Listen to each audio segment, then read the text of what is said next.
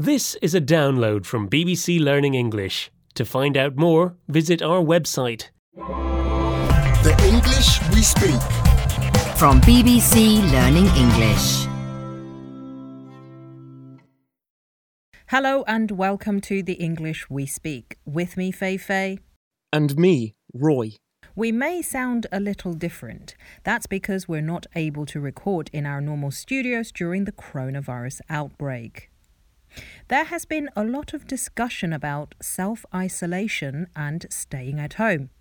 And in this program, we have an expression to talk about the stress you may feel in that situation. That's right, Fei Fei. Today we're going to talk about cabin fever. Cabin fever is the reaction to feeling trapped or isolated in a building for too long. It can be really stressful.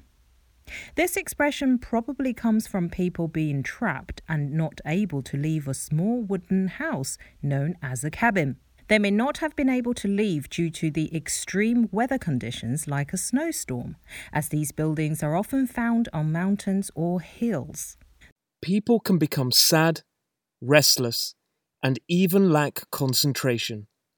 They may also get food cravings, which in turn may lead to weight changes. That's right, it's a really serious thing and it can cause you to suffer from anxiety. Which is why we're going to tell you some things that experts say you can do to help you cope with cabin fever. Yes, we'll let you know right after these examples using the words cabin fever.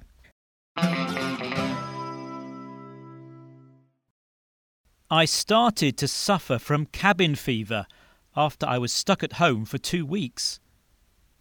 Some scientists think that cabin fever is linked to the feeling of claustrophobia, the fear of being in closed places.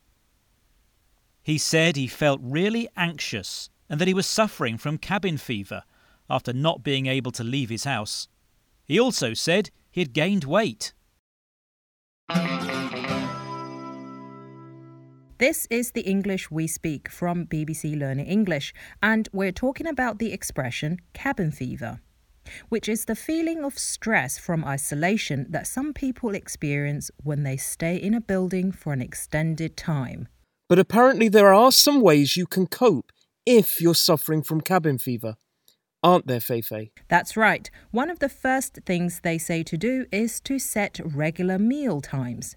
So, kind of like a routine, much like you would have if you were going to work.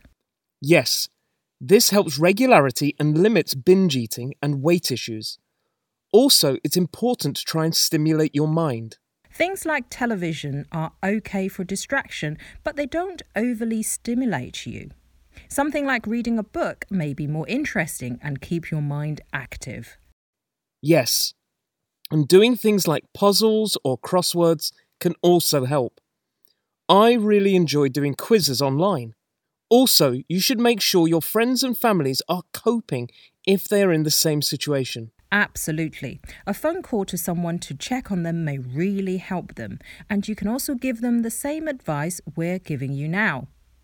Finally, it's important to set goals. Try to achieve things in your day to keep you focused. You could even make weekly goals depending on how long your isolation will be for. Hey, why not try writing a book? That's an idea. Bye, Roy. Bye. The English we speak. From BBC Learning English.